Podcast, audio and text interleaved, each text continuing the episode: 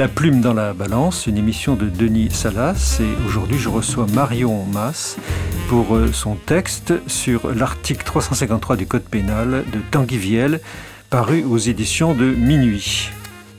Et nous serons également avec Sandra Travers de Foltrier. Bonjour Sandra. Bonjour Denis. Que nous retrouverons à la fin de l'émission pour sa chronique en droit et littérature. Bonjour Marion Mass, euh, je vous présente en quelques mots. Vous êtes maîtresse de conférences en littérature française à l'Université de Lyon. Vous avez fait paraître une thèse au Classique Garnier en 2015 sous le titre Le Père Balzac, représentation de la paternité dans la comédie humaine. Vous travaillez beaucoup sur les relations entre droit et littérature, et notamment le statut du père, euh, l'héritage du Code civil en particulier. Et vous avez récemment dirigé avec François Kerlouégan un ouvrage, Le Code en toutes lettres, écriture et réécriture du Code civil au XIXe siècle, un classique Garnier. Vous travaillez donc sur euh, ces questions-là au XIXe siècle, mais vous faites des incursions euh, auprès d'auteurs contemporains comme Marie Ndiaye et Tanguy Viel, auxquels vous avez consacré l'article dont nous avons parlé, sous son ouvrage, le euh, 353 du Code pénal, qui a été euh, présenté lors d'une journée d'études intitulée Tanguy Viel, la caméra des mots, organisée par Laurent Demans à l'Université de Grenoble-Alpes en novembre 2019, et en présence d'ailleurs de, l'auteur. Alors quelques mots peut-être également sur l'auteur euh, qui va nous occuper aujourd'hui. Tanguy Viel est un romancier qui est né à Brest, l'article 353 du Code pénal est son septième roman. Son éditeur nous dit qu'il est très attiré par le cinéma américain, qu'il a l'habitude de publier des romans qui s'inspirent des codes narratifs du roman noir et du roman policier, euh, et qui mettent en scène généralement des, des, narrateurs euh, qui ont un rapport, disons, approximatif avec la loi. et euh, en particulier, je citerai l'absolue perfection du crime, insoupçonnable, Paris-Brest et le dernier, article 353. Alors j'ai une première question euh, peut-être pour vous, euh, Marion. Est-ce que vous pourriez peut-être dans un premier temps nous dire un peu l'intrigue générale de ce, de ce roman et puis évoquer le contexte des années 80 où il se situe avant que nous abordions euh, le, fond même de, de, ce récit. Oui, alors bonjour. Euh, donc le roman article 353 du Code pénal euh, raconte l'histoire d'un crime et sa généalogie. Au début du roman, le narrateur, Martial Kermer, jette Antoine Laznec à la mer. Puis, il est déféré devant le juge pour un interrogatoire de première comparution et il s'explique. Et son histoire personnelle, un divorce, des relations compliquées avec son fils, un licenciement, est imbriquée à celle d'une escroquerie collective, puisque Kermer, comme le maire, euh, qui est un personnage important du roman aussi, qui s'appelle Le Goff, et d'autres, se sont laissés duper par le charismatique Antoine Laznec, un entrepreneur crapuleux, qui était arrivé euh, dans une petite euh, ville à côté de Brest en homme providentiel avec des projets juteux d'investissement immobilier. il voulait créer une station balnéaire dans cette petite ville où euh, une bonne part de la population vient d'être limogée à cause de la fermeture de l'arsenal. Et l'ASNEC euh, en profite pour empocher euh, les primes de licenciement en ne laissant derrière lui que les balbutiements d'un chantier fantôme. Et c'est cette escroquerie et, le, récit de ce crime lié à cette escroquerie que, que raconte le narrateur. Et le roman est construit comme un long récit rétrospectif à la première personne qui aboutit à une requalification saisissante des faits du meurtre en accident oui, on par le juge qui est en, charge de l'affaire. On en parlera à la fin de, de, notre euh, discussion.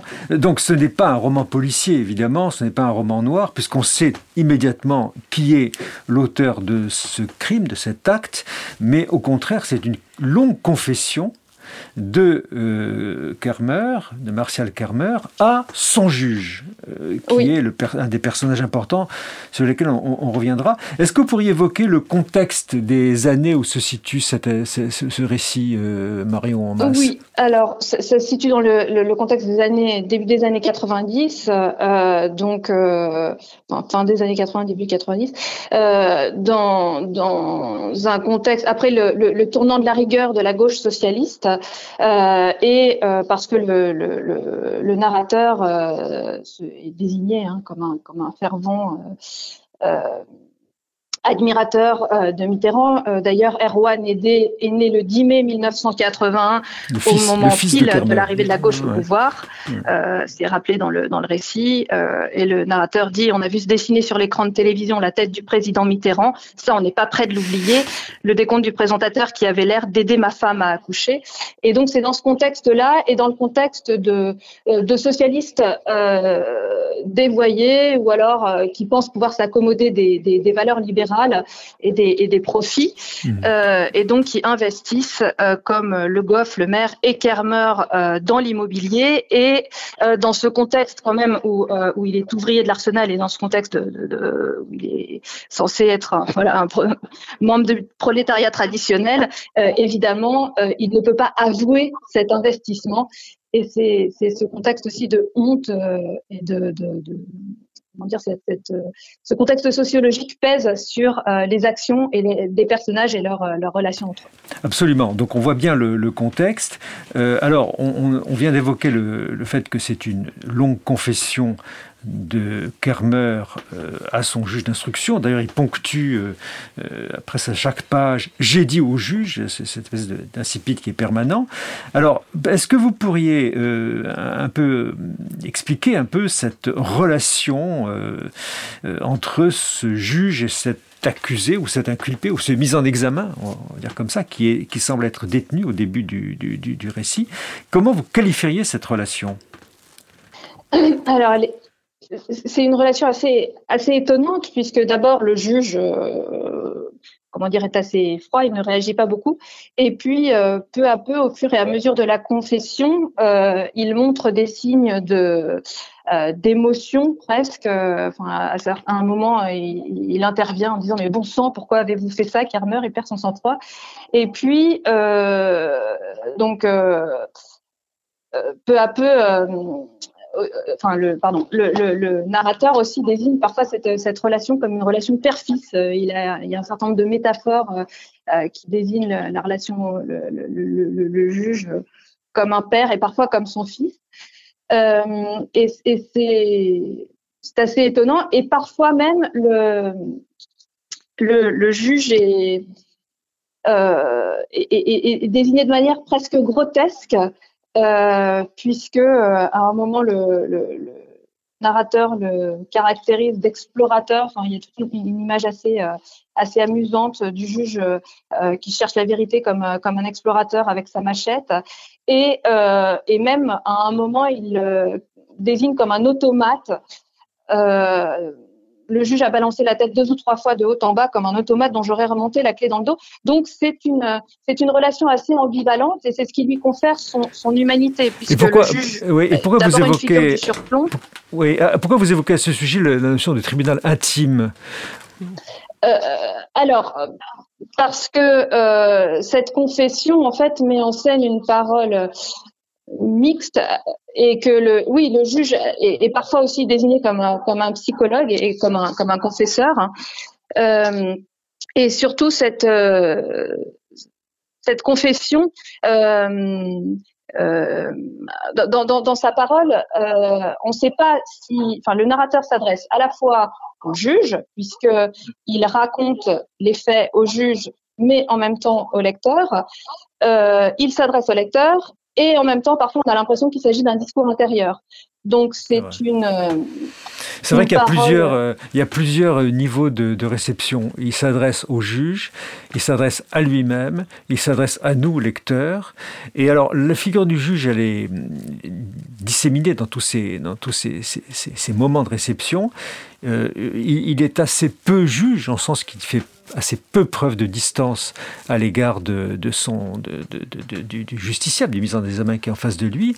Et en fait, il est dans la compréhension, dans l'empathie à l'égard de, ce discours. Et même, il, est, il, manifeste, vous avez dit tout à l'heure, mais bon sang, Kermer, qu'est-ce qui vous a pris? Il, explose d'étonnement par, par moment, il cherche le sens de l'acte qu'il ne comprend pas. Et Kermer lui délivre petit à petit euh, la signification de l'acte, le licenciement de l'arsenal, la solitude, la séparation avec sa femme, la mélancolie, euh, la relation avec son fils. Il, explique peu à peu la signification de son acte en se confiant à son, à son juge d'une manière euh, effectivement tout à fait, euh, tout à fait radicale au, bout du compte, au, point de le convaincre de la part d'innocence, pourrait-on dire, que cet acte contient. Vous serez d'accord avec cette, cette interprétation?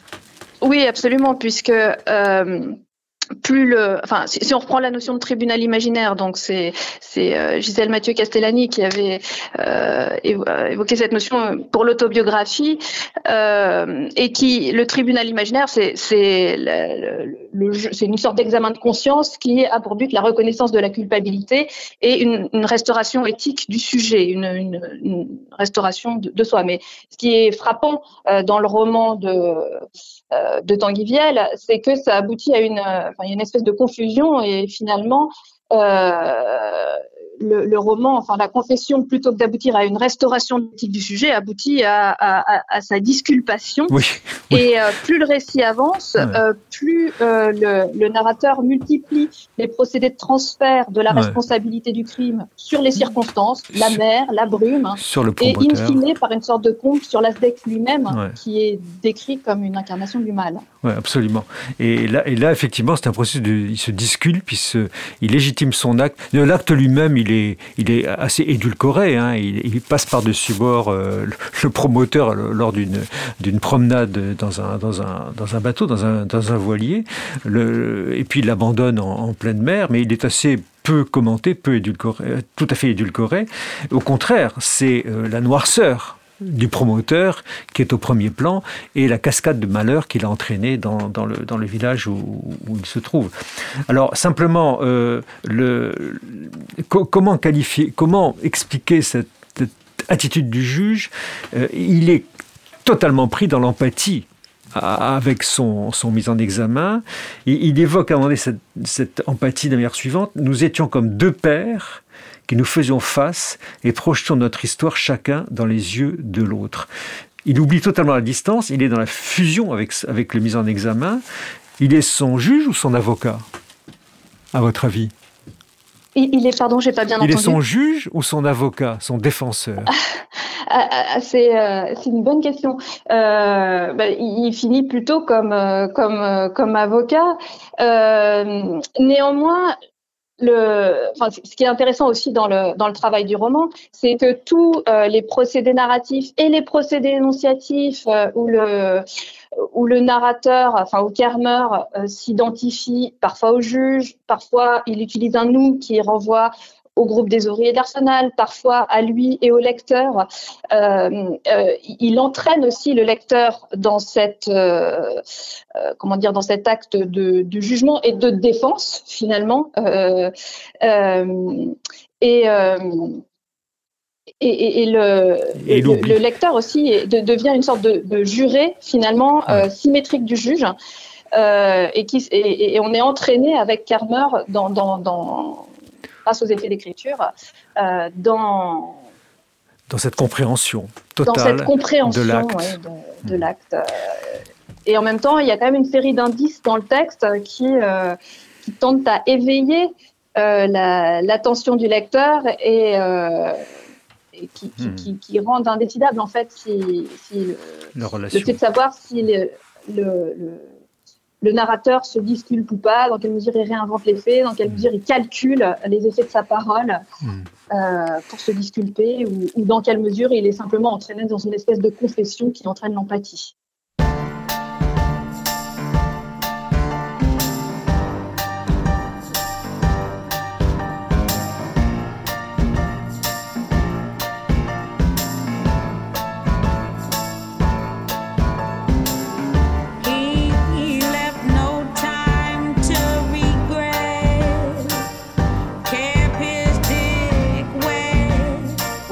say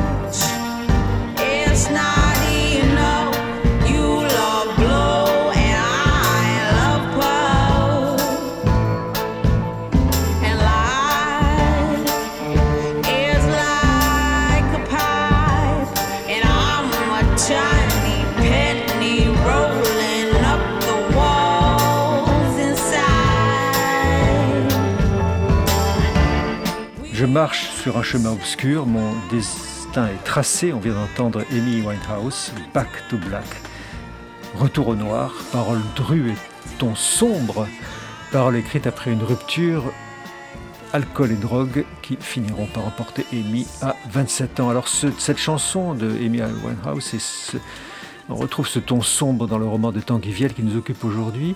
Alors, euh, d'ailleurs, vous avez remarqué, euh, Marion Masse, que dans cette tragédie, euh, la nature joue un rôle important. Euh, cette nature euh, bretonne, les arbres sont noirs, euh, noircis presque du malheur des hommes, la tempête gronde, les îles d'Ouessant, on le devine, ne sont pas très loin, la marée emporte tout, et le suicide du maire, dont il faudrait peut-être dire un mot, se fait dans ce climat. Comment vous expliquez la, place de ce suicide dans le récit de Tanguy Viel?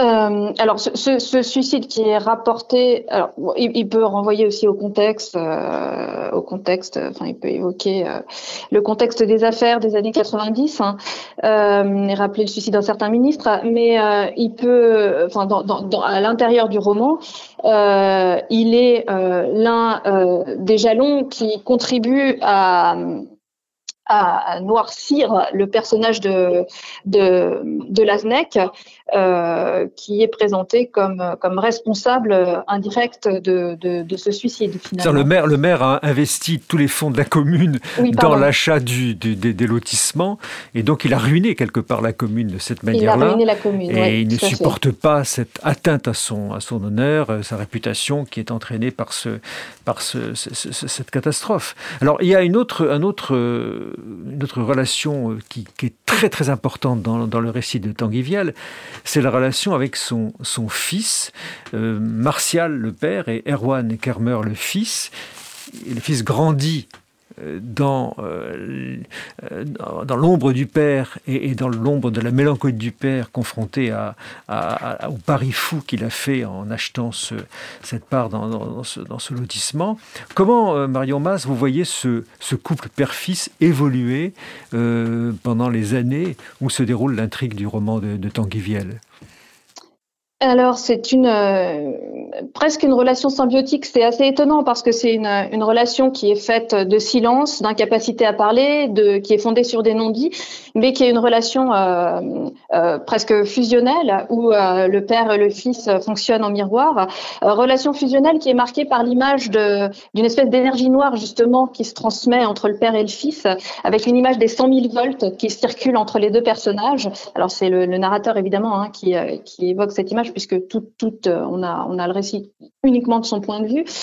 Euh, et euh, cette énergie qui détermine leurs actes euh, hors la loi, puisque le fils, à la suite du, de, de, eh comment dire de de l'escroquerie dont a été victime son père, le venge, cherche à le venger en, en détachant par une sorte de blague, une grosse connerie, dit le juge.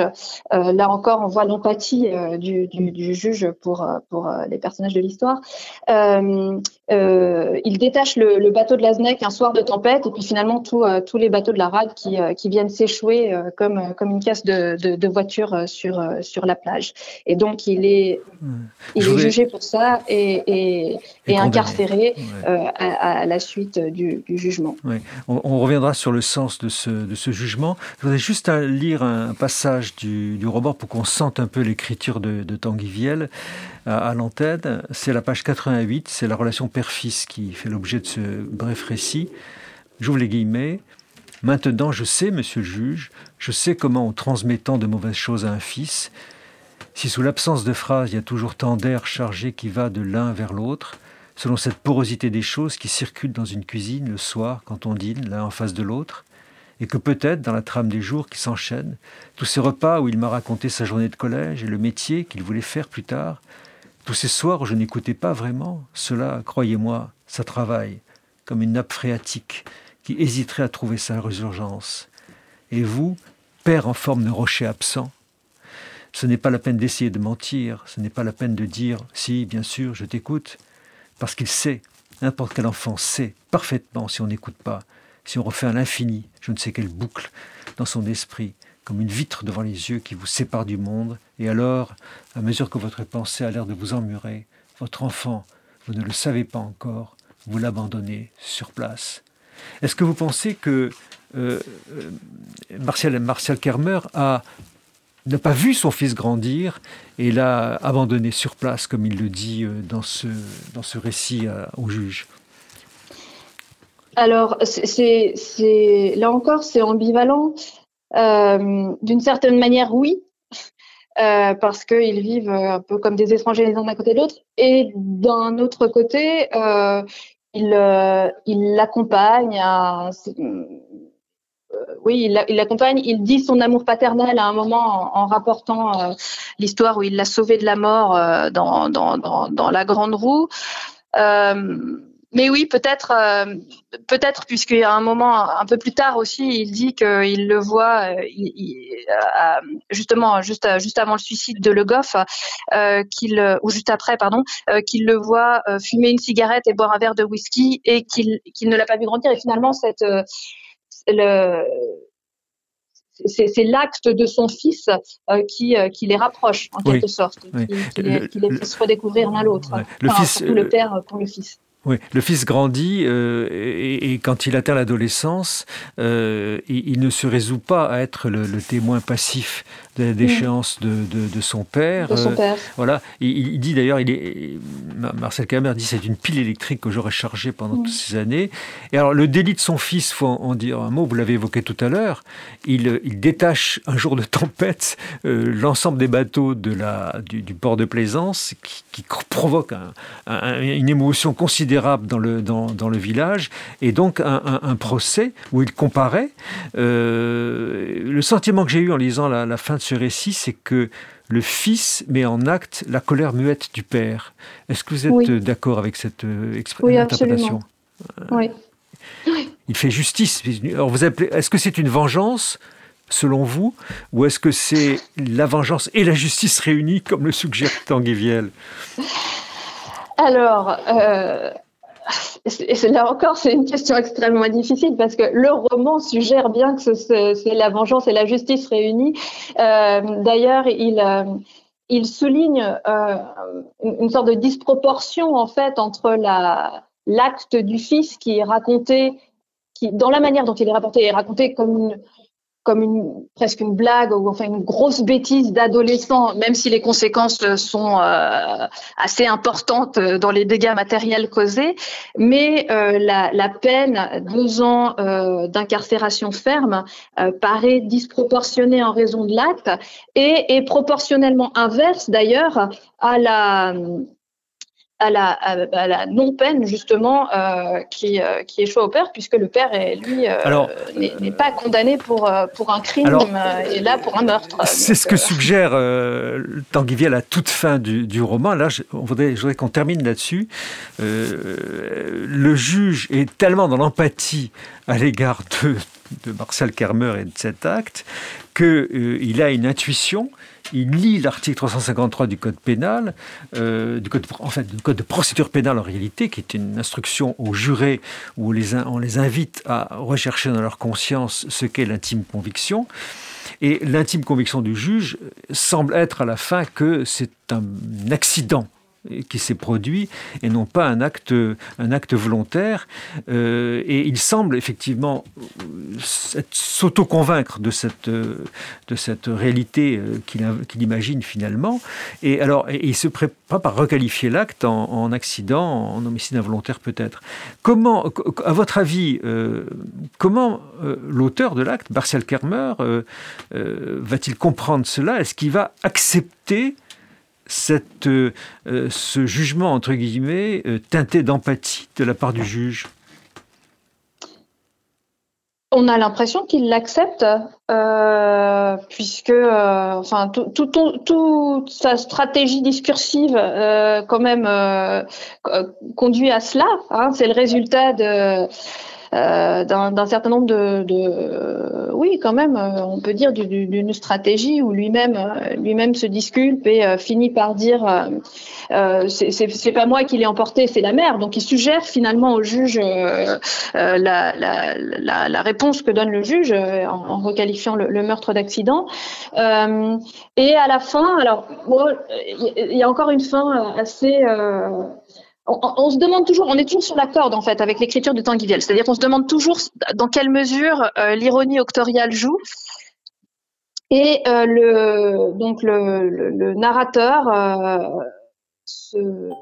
magnifie le juge à la fin et cet article 353 du Code de procédure pénale qui, a fait justice finalement, et il magnifie le juge, euh, puisque le juge est comparé euh, presque, presque à Dieu, et l'article 353 à un psaume de la Bible. Euh, mais en même temps, comme ça arrive à la fin d'un récit où l'ironie, où on est sans cesse sur le fil, on se demande dans quelle mesure le, le récit, enfin le narrateur calcule ses propos ou pas, dans quelle mesure le, le, narrateur se moque ou pas de son personnage euh, et de ses personnages avec à travers un certain nombre d'images, de clichés, euh, et dans quelle mesure l'ironie joue. On est vraiment sur le fil et, et il y a quelque chose d'assez indécidable. Oui. Qui renvoie justement à la question de l'interprétation. Oui, on, est, euh, on est dans l'ambivalence à la fin. moi, j'ai une autre interprétation. Je pense que le père ne peut pas accepter cette requalification qui banalise son crime en, en accident.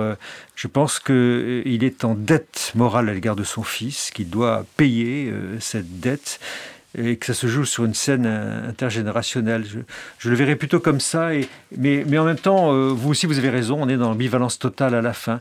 Mais vous avez remarqué à la fin que, que euh, Kermer n'est pas pleinement convaincu par euh, l'indulgence dont le juge lui fait, lui fait part. On va terminer sur cette, euh, cette euh, divergence d'interprétation qui, qui traduit toute la richesse de, de ce roman. Merci beaucoup. Alors, oui, juste un mot peut-être, pas, pas, forcément divergence. Enfin, je, suis, je, suis, je suis assez d'accord avec vous et je, je, réfléchissais par rapport au juge et je suis d'accord sur le fait que je pense que le père est en dette par rapport à, son fils. Oui, moi, je, voilà, bon, on se rejoint finalement sur l'interprétation finale. Merci beaucoup, Marion, Marion Mas de cette euh, interview à distance. Et, maintenant, il est temps euh, d'entendre Sandra Travers de Foltrier pour sa chronique en droit et littérature. Merci. Janvier 2015, le procès de l'écrivain Yannick Enel et du dessinateur François Bouc donne à voir, à toucher la justice en train de se faire, à la fois en tant qu'institution et en tant qu'horizon d'attente. Une justice dont on pourrait dire qu'elle est tant tissée et odyssée de la parole. Tant tissée. Expérience bouleversante de l'aveu même de l'écrivain. Le temps du procès est à la fois celui des jours qui se succèdent et dont les dates ouvrent chaque chapitre, et celui d'une mise en récit de séquences reconstituées, devinées, suggérées, avant d'être prouvées. Mais, je cite, comment raconte-t-on sa propre vie quand on joue sa vie sur ce récit? Récit à deux voix tout d'abord, celle des professionnels de la justice, celle des accusés, qui sont des récits de parcours singuliers qui se ressemblent, faits de trafic de stupéfiants et d'armes, de délinquance et de détention, de violences banalisées et de valeurs marchandes auxquelles tout se réduit. Séquences qui s'enchaînent avec l'apparence du déterminisme bien qu'enraciné dans une absence radicale de pensée et d'affect, qui troublent profondément, comme s'il s'agissait de prendre la mesure du mal, de s'interroger à son propos. D'ailleurs, l'auteur invite à se pencher sur la dimension, je cite, démoniaque de Colibali. Mais, je cite encore, la grande chose est peut-être d'être capable de se poser des questions. Cela s'appelle la justice. Elle s'élabore devant nous. Fin de citation. Séquence après séquence, à mesure que chacune ouvre son espace aux survivants, aux endeuillés, aux experts, à la police, aux avocats. Temps successifs, orchestrés, troués, brouillés, encadrés. Le dessin, quant à lui, fait parler des physionomies, donne souffle et chair euh, au corps. Il est discours à lui seul. Œuvre chorale donc que cet ouvrage, avec au cœur des scènes glaçantes qui confrontent aux morts et à la violence du sentiment d'impunité qui transpire des accusés une odyssée de la parole.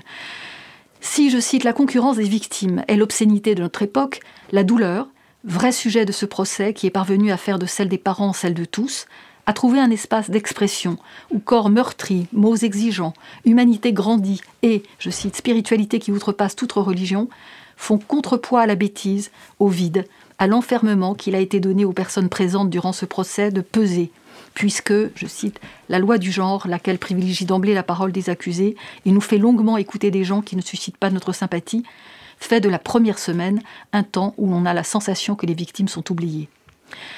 Un espace de parole pour l'inassimilable, pour des images où l'auteur est, je cite, plus sûr d'être lucide, pour ces matins où c'est trop, pour ce quelque chose qui reluit sur la victime qui a échappé à la mise à mort, tout en prenant quelque chose de la mort, et que Yannick Enel appelle le sacré. Comment font ceux qui n'écrivent pas interroger Irène Frein, que nous avions reçue ici il y a peu? Yannick Enel s'en remet lui aussi à l'écriture, car, je cite, peut-être quelque chose s'écrira qui me fera voir mieux le monde. Un monde où certains n'ont pas d'importance aux yeux des médias, mais qu'une femme aimante, d'une simplicité déchirante, arrache au silence. Un monde où il n'y aura jamais plus passionnant au monde qu'une personne qui parle, donne à entendre, lorsqu'elle est survivante, cet exil en soi-même illimité. Le temps du procès est l'espace de la parole, d'une parole qui porte les êtres, les habite, les révèle à eux-mêmes, les destine à la vérité. Vivre un procès, c'est faire cette expérience-là. Cet espace de parole est le lieu où quelque chose de plus grand que nous se met à exister, alors même que l'auteur n'occulte pas les moments où tout semble arrêté, inutile ou grippé par la tetakia, qui se révèle être un rapport au réel déréalisant et dissimulant qui contamine l'existence au point de lui être consubstantiel. Droit et littérature témoignent de cette espèce d'attention qui est, je cite, du pur amour, essentiel et nécessaire. Merci, merci beaucoup Sandra, merci à nouveau euh, Marion Mas. Je rappelle euh, les textes sur lesquels nous avons échangé ce matin. Euh, le roman de Tanguy Viel, article 353 du Code pénal, l'article de Marion Mas 353 du Code pénal de Tanguy Viel, un vrai roman de procédure, point d'interrogation. Article qui paraîtra dans la revue Droit et littérature, euh, publié chez LGDJ et piloté par Nicolas Dissot. Je rappelle aussi euh, que la revue Les Cahiers de la Justice, publiée par Dalloz et l'École de la magistrature, dans son numéro 2024 consacré à l'office du juge, a régulièrement une chronique euh, euh, Lire, voir, entendre, euh, dirigée par Sandra Travers de Foltrier et, Dominique Brunet. Il y a notamment dans ce numéro, que vous pouvez également lire sur, le portail Kern, un article de Pierre Judet Lacombe, La critique du jugement, dans l'Orestie d'Echille, et un article de Sandra de Foltrier, Un certain regard, à propos de Jean-Joseph Latas, les réhabilités et quelques échos contemporains. Qui est cet énigmatique personnage, Sandra Jean-Joseph Lataste Alors, c'est un, religieux du 19e siècle qui euh, s'est intéressé euh, aux euh, aux jeunes femmes euh, qui euh, ont fait des peines de prison la plupart du temps pour des raisons d'avortement. En fait, il, démontre combien ce sont des jeunes femmes qui sont séduites à 16 ans, 17 ans par un, beau jeune homme riche et que bien souvent, eh bien, c'est elles qui vont porter le, poids, le poids de la faute. Elles sont à la fois rejetées par leur famille, leur, leur village, mais également mises en, prison. Et lorsqu'elles sortent, eh bien, bien qu'ayant payé la dette à la société, elles, elles sont amenées à payer toute leur vie euh, une, espèce d'autre dette qui est celle d'être euh, euh, finalement marquée à vie par la prison par laquelle elles sont passées. Et ce, ce, père plaide pour que, un, le regard porté sur elles soit modifié, deux, pour que l'on crée des espaces de, comment dire, de transition entre la prison prison et la vie réelle, puisqu'il il voit bien que dans le passage direct à la vie réelle, quand il n'y a eu aucune préparation à la sortie, aucune formation professionnelle, eh bien, conduit ces jeunes femmes soit à la prostitution, soit, euh, enfin bref, à quelque chose qui est pire, qui les ramène bien souvent à la prison. Et naturellement, cet ouvrage qui est publié euh, par les éditions du Cerf euh, met en deuxième partie le témoignage d'un certain nombre de magistrats, mais aussi d'experts, de ministres, etc., à propos de ces mêmes personnes, enfin, mêmes personnes, non, parce que ça, c'est peut-être une fragilité de l'ouvrage, mais à propos des personnes en fin de, peine qui sortent, qui sont libérées et qui d'une certaine façon connaissent à peu près le même sort dans la mesure où il n'y a toujours pas de véritable politique de préparation à la sortie euh, de, de, prison. Voilà, donc c'est un texte qui n'est pas un texte de fiction, mais c'est vrai que J'entends souvent, comme je l'ai dit au début, droit et littérature, la littérature au sens euh, utilisation du mot euh, comme matière première. Donc je ne suis pas du tout arrêtée sur la fiction, mais j'ai trouvé que c'était intéressant parce qu'il y avait un écho. Euh, un écho. Les, les réhabilités EES. Hein. EES, oui, voilà. Ce sont des femmes au départ, alors que dans la deuxième partie, il s'agit des prisonniers en général. Et là, j'ai estimé qu'il y avait un biais méthodologique dans la mesure où, pour le coup, on perd les femmes. On ne sait pas du tout si aujourd'hui les femmes ne vont plus en prison pour avoir avorté. En revanche, il y en a encore quelques-unes. Elles sont très peu nombreuses, en fait, dans la statistique carcérale. Mais euh, on ne sait pas très bien pourquoi elles sont en prison et quelle est la distinction avec les hommes. Ou est-ce qu'il n'y en a plus En tout cas, c'est un thème euh, tout à fait contemporain, la réhabilitation, que euh, visite effectivement Jean-Joseph Lataste et, un thème également extrêmement d'actualité. Bien, merci beaucoup Sandra. Nous retrouverons toutes ces références sur notre site internet radio.amicus-curier à la page de notre émission La plume dans la balance, une émission préparée avec l'aide de Camille Bloomberg et avec la technique Lucien Auriol. N'oubliez pas de vous abonner à cette émission et d'en manquer aucun épisode et également à nous suivre sur les réseaux sociaux.